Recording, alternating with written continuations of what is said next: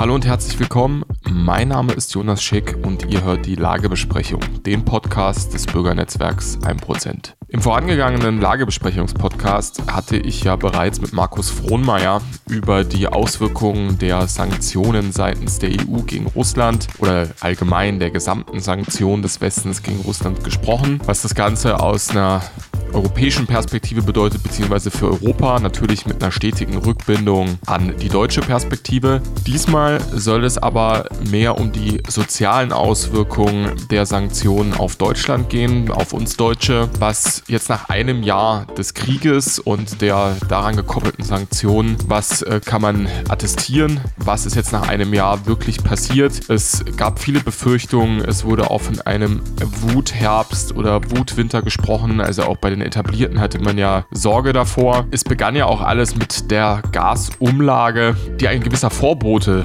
oder sagen wir mal der Startschuss für so einen Wutwinter, Wutherbst hätte sein können. Aber die Regierung schwenkte dann ja auch um. Also man äh, ging von Lasten dem Volk auflegen über zu Entlastung.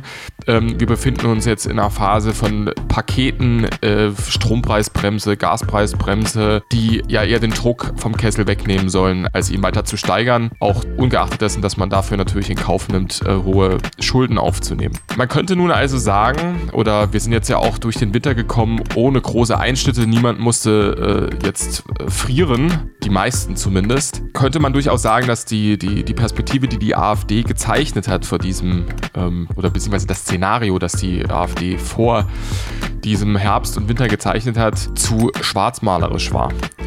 Ob das nun wirklich so ist oder ob die, die Folgen der Krise doch schon längst da sind und viel härter, als es uns die Medien glauben lassen wollen oder auch gerade die Regierungsparteien glauben lassen wollen, darüber habe ich mit René Springer gesprochen, der schon mal hier bei uns äh, zu Gast war auf der Lagebesprechung. Er sitzt für die AfD im Bundestag im Ausschuss für Arbeit und Soziales und beschäftigt sich da eingehend mit Sozialpolitik aus einer patriotischen Perspektive und darüber hinaus sitzt er aber auch noch, genauso wie Frohnmeier auch, als stellvertretendes Mitglied im Ausschuss für Auswärtiges.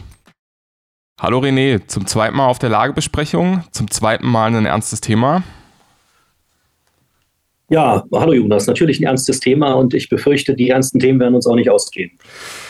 Nee, mit ziemlicher Sicherheit nicht. Ähm, das zeigt aber auch, glaube ich, die gesamte Menschheitsgeschichte, dass die ernsten Themen nie ausgehen. Vor ein paar Tagen habe ich zu der Thematik, über die wir uns heute unterhalten, ähm, auf einer etwas anders gelagerten Ebene schon mit Markus Frohnmeier gesprochen. Ähm, über die ganzen Auswirkungen der Sanktionen, die mittlerweile ja bei dem, der zehnten Sanktionsrunde angekommen sind.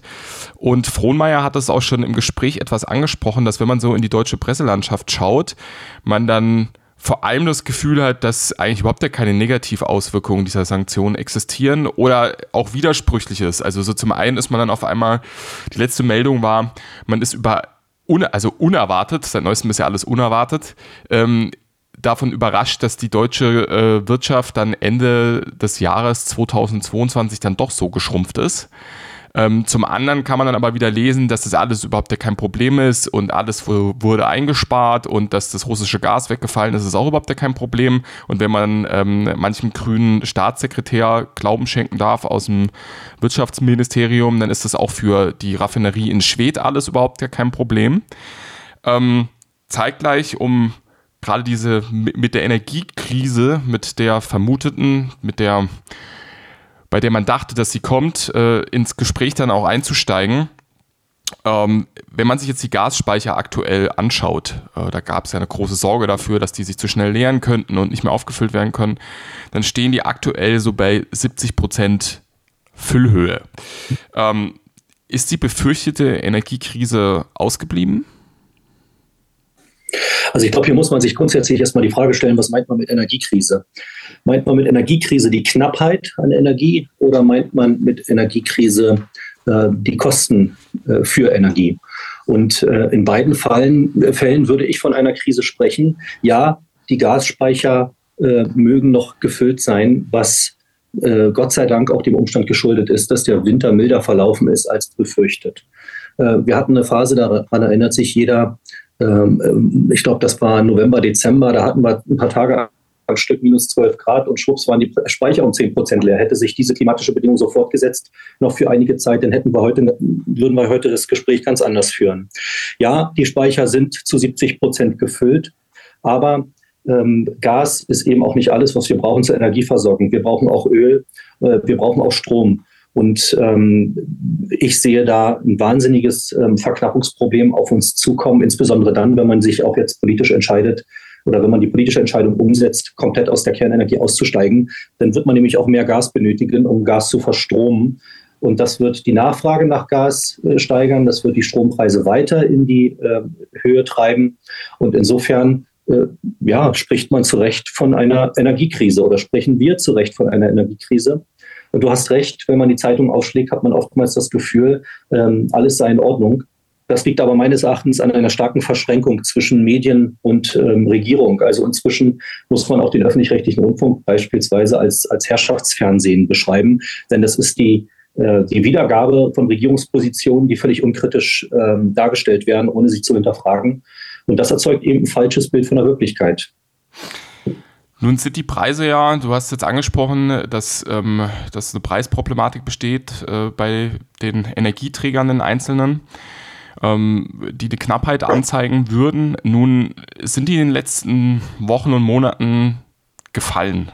Oder man merkt es ja auch als ähm, an, an, an der Tanksäule in den letzten Wochen, es ist auch da merklich billiger geworden.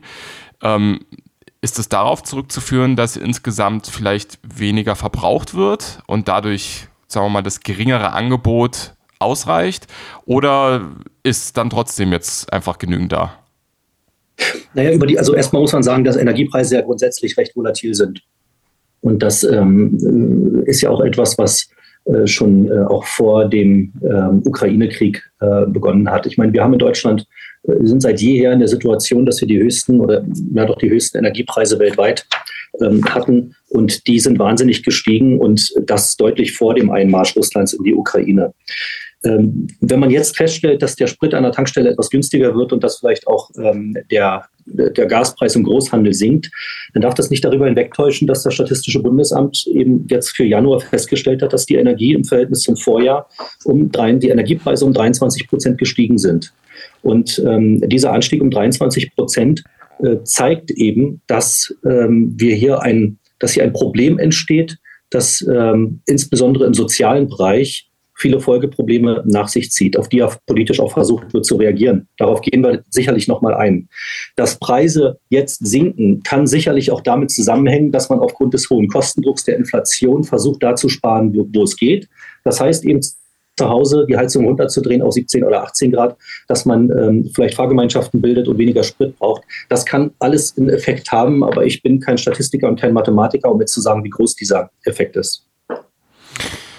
Was sind denn bisher die konkreten sozialen Folgen? Also ähm, die, die, die jetzt seit einem Jahr Sanktionen ähm, in Deutschland gelandet sind. Also man hat ja das, das ist ja diese, das, was ich eingangs meinte, diese unklare Lage, weil man zum einen gibt es staatliche Unterstützung, dann so richtig hat sich auch noch nicht durchgeschlagen. Also sagen wir mal, das, was die, ich nenne es jetzt mal die, die, die Schwarzmalerei der AfD vor dem Winter, die ist in ihrer vollen Härte nicht eingetreten. Aber werden vielleicht am Ende nicht nur Probleme kaschiert oder schlagen noch später auf oder sehen wir davon noch überhaupt gar nichts.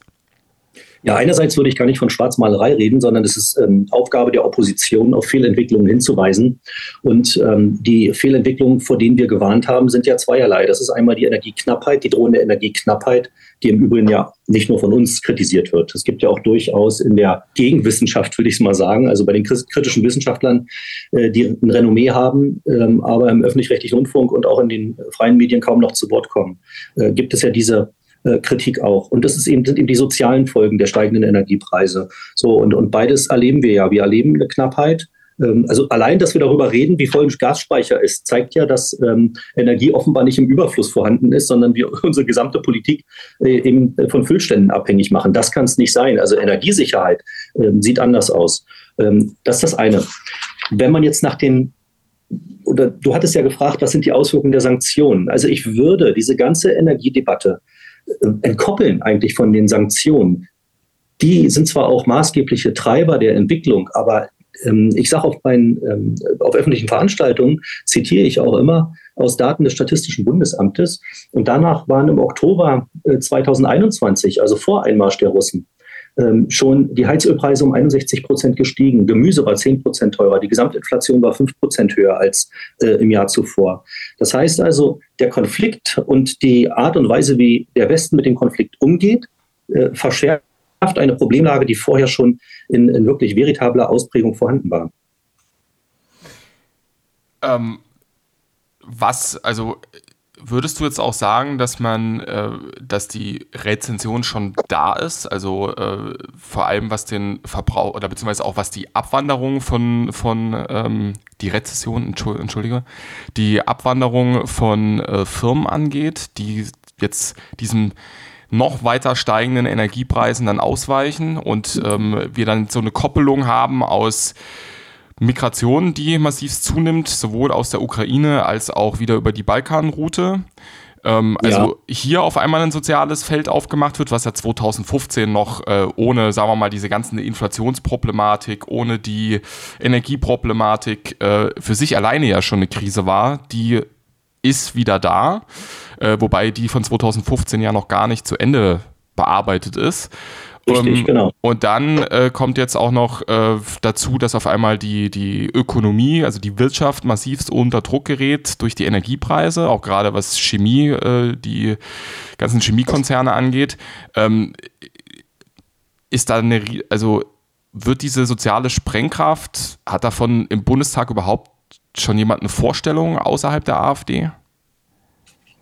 Ich habe das Gefühl, dass man im Bundestag dazu neigt, die eigene Propaganda zu glauben. Und andererseits reagiert man schon auf die sozialpolitischen Verwerfungen durch massive Ausgabeprogramme. Man muss sich ja nur vor Augen führen, ähm, dass in diesem Jahr im Grunde fünf, die, die Staatsverschuldung um 500 Milliarden Euro gestiegen ist. Also wir haben äh, drei Sondervermögen, äh, beziehungsweise zwei, zwei Sondervermögen, eins für die Bundeswehr und eins für die ähm, Abmilderung der sozialen Folgen der Inflation. Äh, das eine 100 Milliarden Euro, das zweite 200 Milliarden Euro und dann wurde, der, äh, wurde noch zusätzlich eine Verschuldung aufgenommen. Also wir reden hier von 500 Milliarden Euro, die aufgewendet werden, um das zu kaschieren, was die Politik selbst verursacht hat. Und ähm, nochmal, diese Sanktionspolitik und auch das, was in, in, in, der Ukraine passiert, das ist im Prinzip nur eine Verschärfung äh, führt zu einer Verschärfung der Situation, die vorher schon in einem problematischen Ausmaß vorhanden war. Ich würde, wenn es um die sozialen Folgen geht, im Grunde kann man sagen, dass es ja vier Problem, äh, drei Problembereiche gibt. Das ist einfach die Deindustrialisierung mit den arbeitsmarktpolitischen Folgen. Das sind die steigenden Lebenshaltungskosten und das ist natürlich die Zuwanderungsfrage. Und die hängt tatsächlich eng zusammen äh, jetzt mit dem Konflikt in der Ukraine.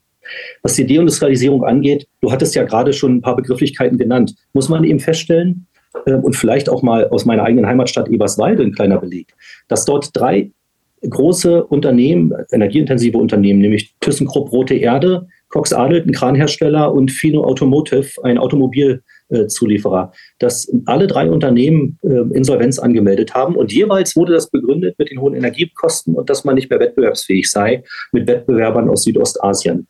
Und dann lesen wir aktuell in der Presse, das war, glaube ich, gestern, das BASF plant 2600 äh, Stellen zu streichen, davon zwei Drittel in Deutschland. Begründung hohe Energiepreise. So, und dieser Prozess der Deindustrialisierung, der wird dadurch noch beschleunigt, dass die USA durch extrem geringe Energiekosten jetzt Unternehmen aus Deutschland abwerben. Und ähm, das zeigt vielleicht auch die Dimension des Gesamtkonflikts auf. Es ist äh, losgelöst davon, wie man den Konflikt in der Ukraine bewertet, ob nur als Stellvertreterkrieg oder Angriffskrieg oder was auch immer. Aber Fakt ist, dass wir uns in einem Wirtschaftskrieg befinden, worum es, in dem es auch darum geht, äh, durch steigende Energiekosten hier Unternehmen dazu bewegen, zu bewegen, abzuwandern. Und Hauptprofiteur äh, davon sind die Vereinigten Staaten von Amerika. Und zwar auf der Ebene der Industrieansiedlung, indem sie deutsche Unternehmen gewinnen, und auf der, auf der Ebene der Produktion, nämlich vor allem der Waffenproduktion. Äh, denn die Nachfrage ist durch den Ukraine-Krieg natürlich durch die Decke gegangen. Gibt es äh, auf Bundesebene irgendeinen Plan oder sagen wir mal jetzt mal, was man allgemein als Politik bezeichnen würde, ähm, um dem zu begegnen? Also jetzt mal unabhängig davon, wie man dazu steht, also so wie man quasi die Problematik des Arbeitsmarktes äh, unter äh, Rot-Grün, unter der Schröder-Regierung ähm, erkannt hat und dann die Lösung Hartz IV gewesen ist, also dass man die, die, die ganze Arbeitslosenabsicherung äh, reformiert hat. Ähm, Gibt es da irgendwas Vergleichbares? Also, dass man, sagen wir mal, Politik mit einem Plan macht oder schlingert man jetzt da einfach irgendwie durch? Ja, mein Eindruck ist, dass man sich durchwurstelt und das nicht nur seit gestern und dass man, ähm, und das ist noch viel schlimmer als durchwursteln, dass man an, an einer bestimmten politischen Haltung festhält, die eher Ideologie geprägt ist als Vernunft geprägt. Und das äh, wirklich erschreckende Beispiel ist ja die Entscheidung, aus der Kernenergie auszusteigen. Ich meine, Kernenergie, die, wie wir alle wissen, eine Energie ist, die CO2-neutral ist, müsste ja eigentlich voll im Sinne der Grünen sein. Ähm, sie sperren sich dagegen. Wir ähm, steigen im April aus den, ähm, aus, komplett aus der Kernenergieversorgung aus, mit all den Konsequenzen, was die Kosten angeht und die Versorgungssicherheit.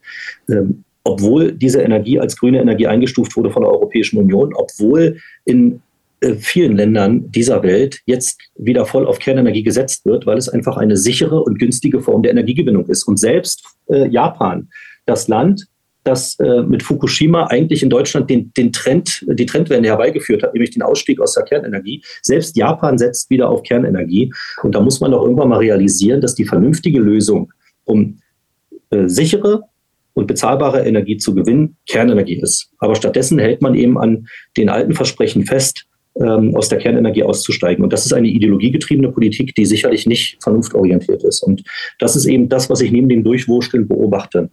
Ähm, also das wäre jetzt die, die, das wäre jetzt die energetische Ebene, wo quasi dein Vorschlag beziehungsweise sicherlich auch eines großen Teils der AfD wäre, dass man über die Kernenergie ähm, da, sagen wir mal, die, die, die, die Stärke rausnimmt. Was wären denn die, die, die anderen Teile? Also die Energiepolitik ist ja ein Teil und äh, sagen wir mal, die, die Sozialpolitik ist ja nochmal ein ganz anderer Teil. Also, genau. Ja, also erstmal zur Sozialpolitik. Äh, ich hatte ja von drei ähm, ähm, Folgen gesprochen, die Arbeitsmarkt- und, und Sozialpolitik relevant sind. Das ist die Deindustrialisierung, in der Folge auch mit Arbeitsplatz Arbeitsplatzverlusten und natürlich auch Wertschöpfungsverlusten. Also der Einbruch unseres Bruttoinlandsproduktes, der wird sich äh, wird sicherlich fortsetzen, wenn große und namhafte Unternehmen äh, ihren, ähm, ihren äh, Produktionsort ins Ausland verlegen.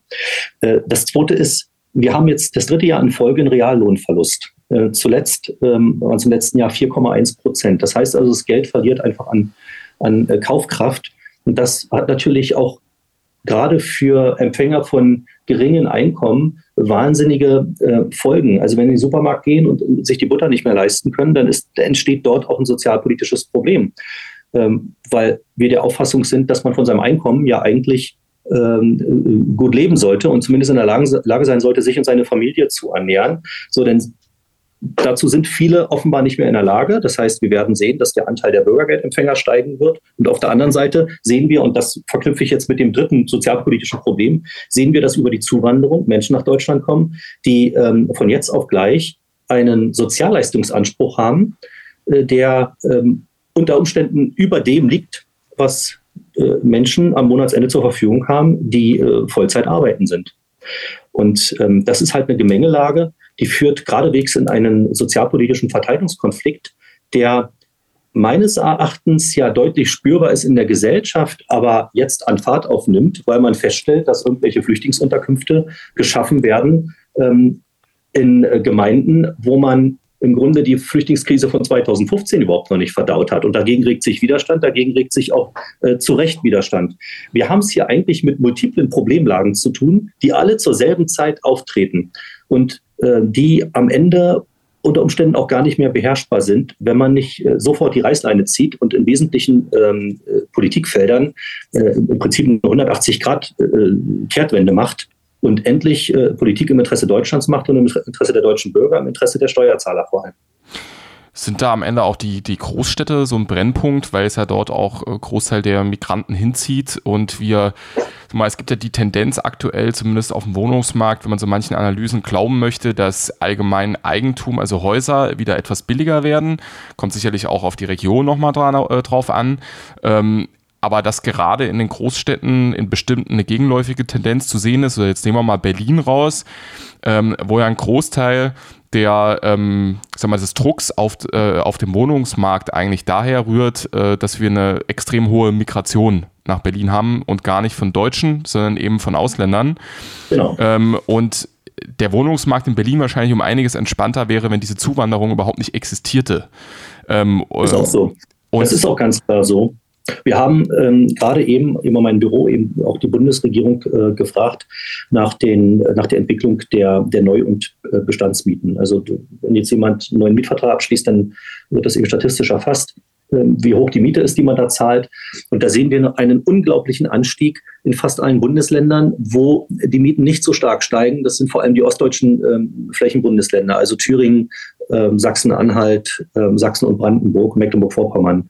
So, aber in allen anderen ähm, Ländern steigen die Mieten wahnsinnig und sie steigen sogar stärker als die Löhne. Und das äh, weist eben auf auch ein weiteres sozialpolitisches Problem hin, dass nämlich immer ein größerer Teil, immer größerer Teil des Einkommens dafür aufgebracht wird, äh, überhaupt die Miete zu bezahlen. So, hinzu kommen dann noch die, die steigenden Kosten für Nahrungsmittel, die liegen Stand jetzt bei 20 Prozent äh, Zunahme im Vergleich zum Vorjahr. Also Nahrungsmittel sind 20 Prozent teurer als im Vorjahr.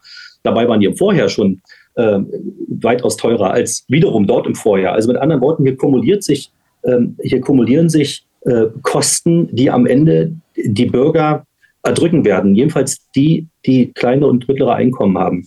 Und die Zuwanderungsfrage, die ähm, treibt im Grunde, also die, die Zuwanderung treibt eben die Kosten, insbesondere am Wohnungsmarkt. Und wenn man dann liest, 2022 hatten wir beispielsweise eine Nettozuwanderung von 1,42 bis 1,45 Millionen Personen nach Deutschland.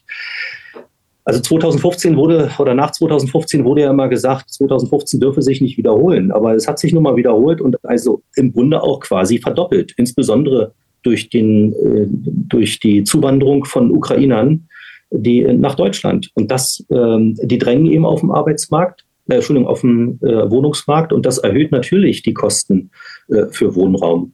Wir schaffen uns immer mehr sozialpolitische Probleme durch unsere politischen Entscheidungen, durch die energiepolitischen Entscheidungen, durch die außenpolitischen Entscheidungen und durch die innenpolitischen Entscheidungen. Was wäre jetzt der gestaffelte Plan von dir oder wenn man es jetzt mal auf die, die äh, Gruppenebene erhöhen will, äh, der AfD, ähm, der dann naja, also der im Gegensatz zu dem, was die Bundesregierung macht, ein Plan wäre aus dieser Problematik heraus. Also was wäre die erste Stufe, was wäre vielleicht auch die zweite Stufe, also sagen wir mal die, die, die unmittelbare Politik, die man als allererstes umsetzen sollte und könnte. Und dann gibt es natürlich auch Projekte ähm, oder ja, Maßnahmen, die halt erst über einen längeren Zeitraum greifen. Was wäre denn da der Plan, den ihr dem äh, entgegensetzen würdet? Ja, also energiepolitisch muss man ganz klar sagen, müssen wir sofort raus aus diesem Sanktionsregime gegen Russland, äh, von äh, dem Russland ja maßgeblich profitiert. Also die, Russland ist ja nicht so, dass Russland keine Energieträger mehr los wird. Also es verkauft halt sein Öl und sein Gas woanders hin und durch die gestiegene Nachfrage äh, oftmals auch zu höheren Preisen. Und ähm, da macht der Staat Profite, da macht Gazprom Profite. Das kann man ja auch nachlesen. Das heißt also, raus aus den Sanktionen ähm, und natürlich verbunden damit die Wiederaufnahme der der Beziehungen zu Russland und das äh, vor allem im Bereich der Energiepolitik. Wir wissen, dass die Nord Stream Pipelines zerstört wurden, dass aber immer ein Strang von Nord Stream 2 noch funktioniert. Wäre eine Möglichkeit, um dort erstmal äh, wieder Gas zu importieren. Dann müssen die, Atom, die Laufzeiten der Atomkraftwerke verlängert werden.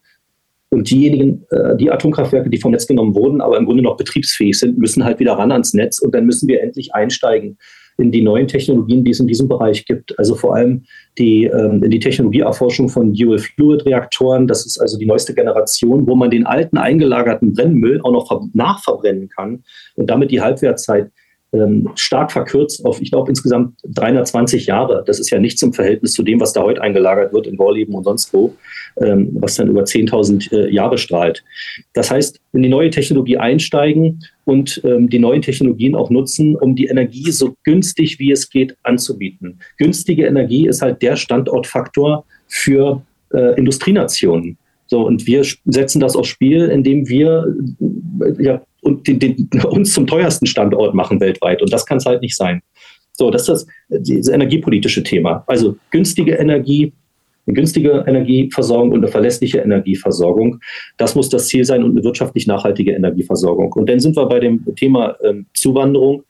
Ähm, wir müssen eben irgendwann ähm, erkennen, und das ist letztlich Aufgabe der Wähler, dass ähm, wir es niemals schaffen werden, die Migrationsbewegungen dieser Welt und die Migrationsprobleme dieser Welt in Deutschland zu lösen.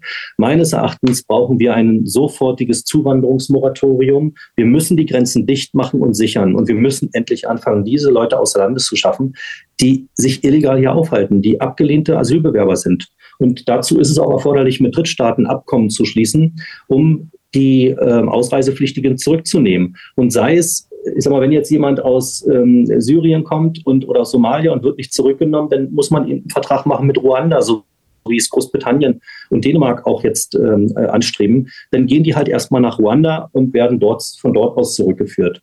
Wir müssen, wir müssen hier in unserem Land Ordnung schaffen und erstmal das Vertrauen in staatliches Handeln wieder zurückgewinnen. Und das geht nur durch meines Erachtens eine sehr, sehr konsequente Migrationspolitik, die jetzt sagt, hier ist Schluss, wir lassen keinen mehr rein. Im Gegenteil, wir bringen jetzt die raus, die hier nicht hergehören. Aber das sind nur, das ist, das ist auch nur angerissen.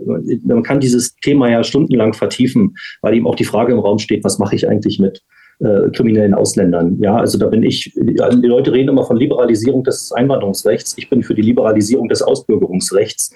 Also wenn jemand zwei Staatsbürgerschaften hat und hier schwerst kriminell ist, dann bin ich der Meinung, sollte man dem die Staatsbürgerschaft, die deutsche, entziehen und den Mann abschieben.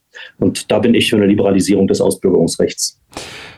Bist du der Ansicht, dass mit den äh, zwei Maßnahmen, die du ähm, jetzt skizziert hast, einmal mhm. auf der energetischen Seite und einmal auf der ähm Nein, um Gottes Willen. Also das ist, das, das, das können nur äh, Anfänge sein.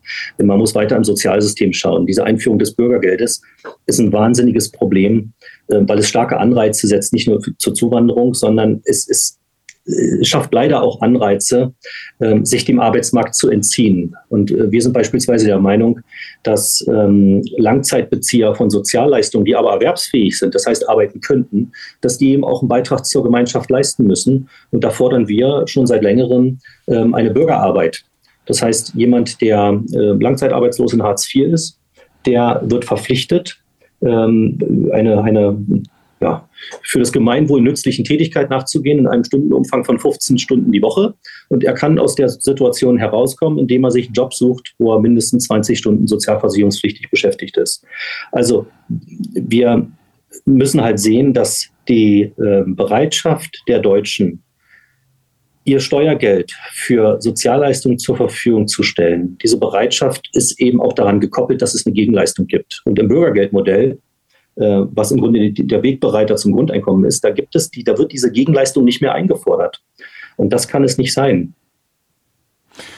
Also würdest du sagen, dass ähm, die, die, die, Ener die, die Energiefrage und die Migrationsfrage sind jetzt die allerersten drängenden Probleme, die quasi das bestehende System so oder so massivst torpedieren, die man als allererstes beseitigen muss. Und dann gibt es aber innerhalb des Gebäudes immer noch also Probleme oder Probleme, die ja auch neu geschaffen werden, siehe Bürgergeld, die man dann mhm.